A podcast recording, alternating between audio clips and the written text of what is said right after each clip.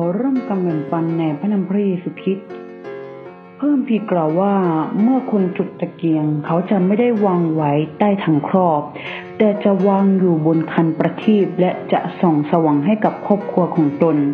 พระเยซูทรงต้องการให้เราเป็นความสว่างของโลก เพราะแสงสามารถทำให้ผู้คนมองเห็น แยกแยะสิ่งต่างๆได้ และเป็นสิ่งที่คำจุนชีวิต และทำให้พืชผลนั้นเจริญงอกงามขึ้น และพระเยซูคริสต์ก็เป็นความสว่างที่แท้จริงนั้นเอง ไม่เพียงแต่จะให้ชีวิตฝ่ายจิตวิญญาณเท่านั้น แต่ยังช่วยให้เรามีสุขภาพด้านจิตวิญญาณที่ดีได้ แต่ยังให้เราเป็นพลังงานที่จะเกิดผล ดังนั้นเราต้องเชื่อในความสว่างนี้ และละทิ้งบาปทิ้งเสีย ถึงจะได้ชีวิตฝ่ายจิตวิญญาณที่แสนสว่างประทานให้ พระเยซูทรงสอนเราว่าเราควรจะเป็นความสว่างของโลก พระองค์ตรัสว่าท่านทั้งหลายเป็นความสว่างของโลก นครซึ่งอยู่บนภูเขาจะถูกปิดบังไว้ไม่ได้ เมื่อจุดตะเกียงแล้วไม่มีผู้ใดเอาถังครอบไว้ ทุกคนย่อมตั้งไว้บนเชิงตะเกียง จะได้ส่องสว่างแก่ทุกคนที่อยู่ในบ้านนั้นทำนองเดียวกัน พวกท่านจงส่องสว่างแก่คนทั้งปวง เพื่อว่าเมื่อพวกเขาทั้งหลายได้เห็นความดีที่ท่านทำพวกเขาจะได้สั่งเสริญพระบิดาของท่านผู้สถิตในสวรรค์ด้วย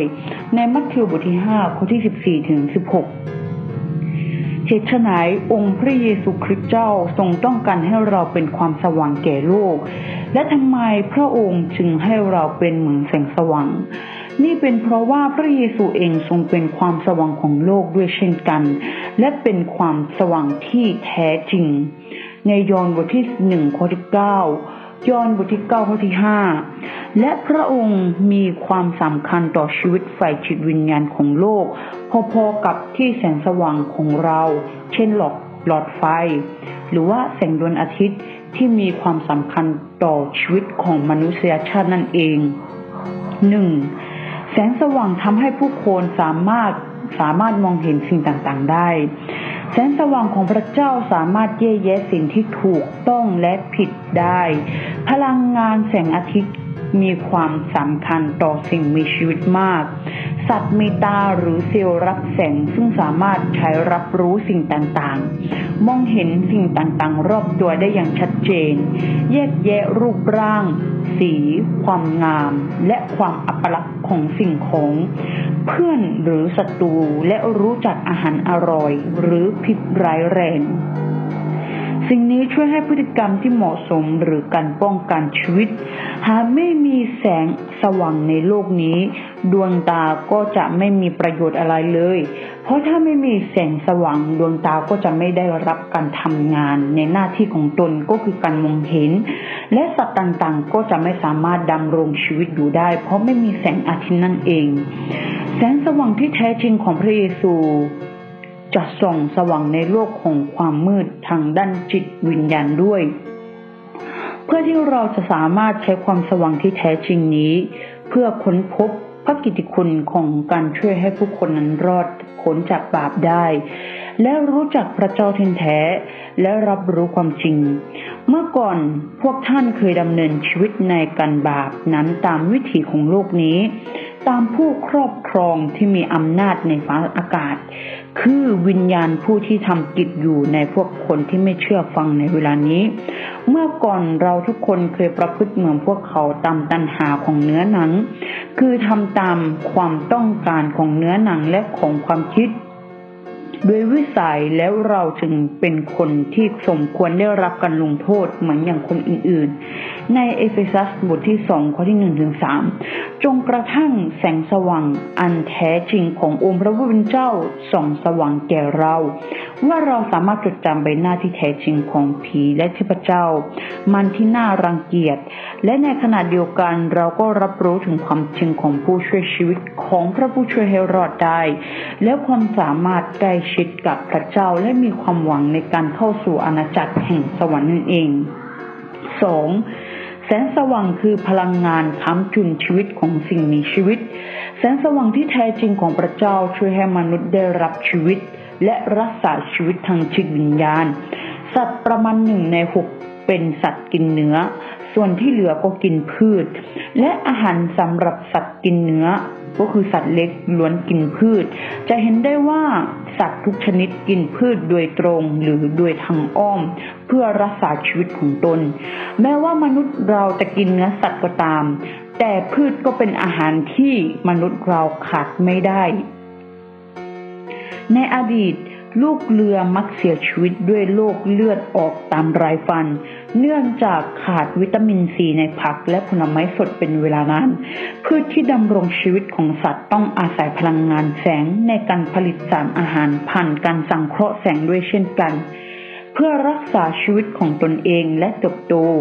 หากต้นไม้ถูกทิ้งไว้ในที่มืด หรือในที่ที่ชื้นไม่มีแสงอาทิตย์เป็นเวลานาน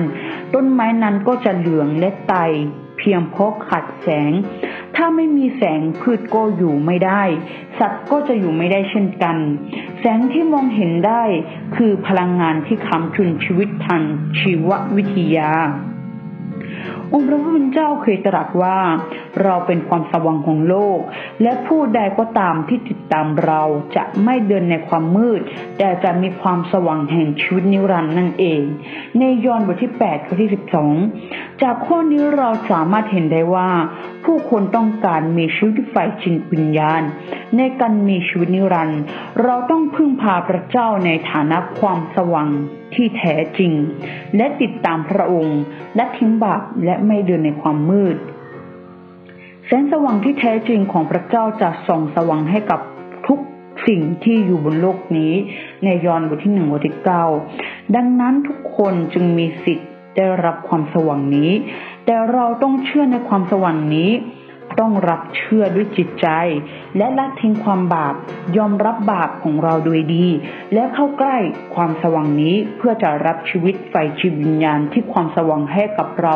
นั่นก็คือสามารถดำรงชีวิตและมีชีวิตนิรันดร์ได้ภายในอนาคตนั่นเอง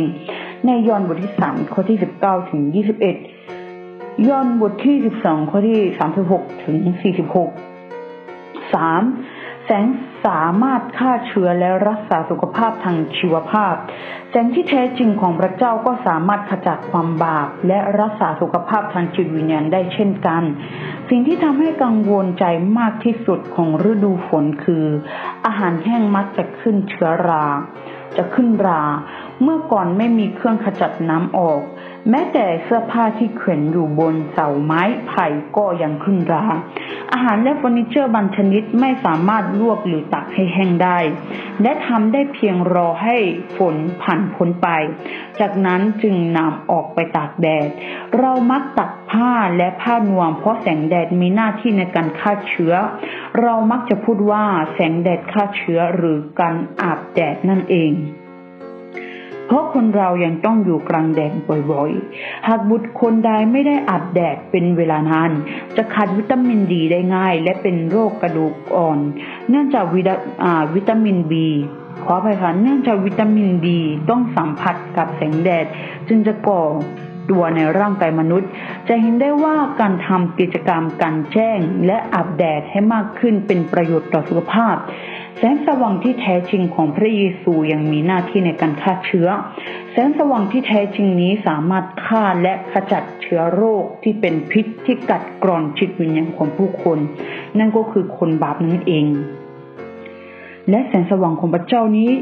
ยังจะสามารถชำระบาปของผู้คนด้วย พระเยซูเจ้าทรงชำระบาปของเราด้วยพระโลหิตอันล้ำค่าของพระองค์ พระองค์ได้ใช้ฤทธิ์อำนาจของพระวิญญาณบริสุทธิ์เพื่อช่วยเราเอาชนะบาป เพื่อที่เราจะทำจะไม่ทำบาปและ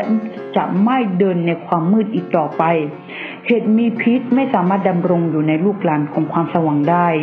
รักษาสุขภาพไฟจิตวิญญาณของเราไม่ให้ล้มและสูญเสียชีวิตไฟจิตวิญญาณ ดังนั้น องค์พระผู้เป็นเจ้าตรัสว่า คนที่เดินในตอนกลางวันจะไม่สะดุดเพราะเขาเห็นแสงสว่างของโลกนี้ แต่ถ้าเขาเดินในตอนกลางคืน เขาจะสะดุดเพราะว่าเขาไม่มีแสงสว่างนำทาง